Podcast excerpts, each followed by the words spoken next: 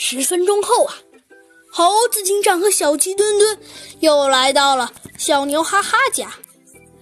这一回，他们勘察的非常仔细，阳台上的每一个东西都不放过，尤其是金项链周围的呀那几盆花草。猴子警长是先仔细看了那盆君子兰，又仔细看了文竹和兰草，最后啊，他把目光定在了那棵小金桔树上。良久，他又朝窗外看了看，突然，他对着。小鸡墩墩的耳边说了如此如此，说的小鸡墩墩连连点头。过了一会儿，过了一会儿，呃，最搞笑的事情，可可可可可可就发发生了。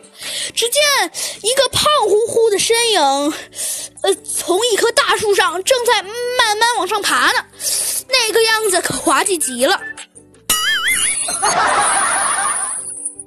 只见呐，过了一会儿，那个身影慢慢悠悠地站在了树上，好像就怕掉下来一样。没错，那人正是小鸡墩墩。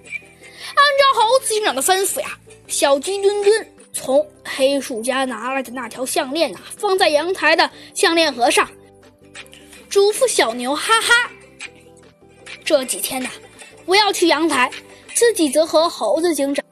藏在小牛哈哈的屋里。当然了，藏在屋里的前提是啊，猴子警长答应小鸡墩墩了，每天至少得给他买十块糖果。当然，这也算不上是什么。一天过去了，没有什么动静；两天过去了，也没什么动静。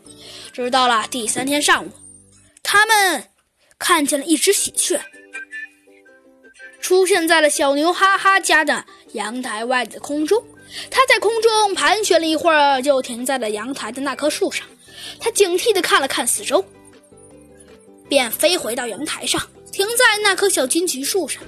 然后啊，它又警惕地朝四周看了看，便套掉河链旁，捡起项链，腾空而起，朝南面的那条小森林飞去。见状，小鸡墩墩连忙拿起望远镜，见喜鹊飞进了。小树林停在了一棵高高的树上。见此啊，小鸡墩墩和猴子警长兴奋不已。他们立刻到了小树林，来到了那棵高高的树下。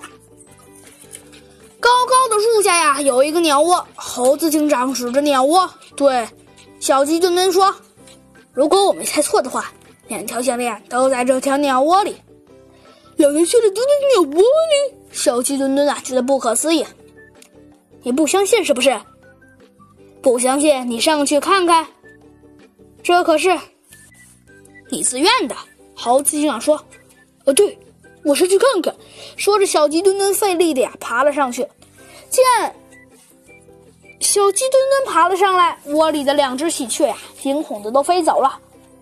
小鸡墩墩飞回窝里呀，一看，惊喜不已。窝里不但有两条项链，而且还有金耳环、金属纽扣、银发卡、硬币等发光的项链。真相啊，一切都大白了。猴子警长看着小鸡墩墩，小鸡墩墩从树上慢慢的爬下来，从口袋里掏出了金项链、金耳环等东西，然后对猴子警长伸出了大拇指。嘿，猴子警长，你还真是料事如神呢。可是我有一点不明白，你怎么想起蹲守这个办法的？猴子警长不以为然地说：“是金橘树花盆里的鸟粪启发了我。当时我想，会不会是鸟把这条项链叼走的？那为什么喜鹊会叼走这些东西呢？”小鸡墩墩又问：“哼，那是因为，在鸟类中，喜鹊、乌鸦等鸟。”生来就有喜欢收集发亮东西的好处，猴子警长说道。“哦，原来是这样，那这个案子准备怎么解？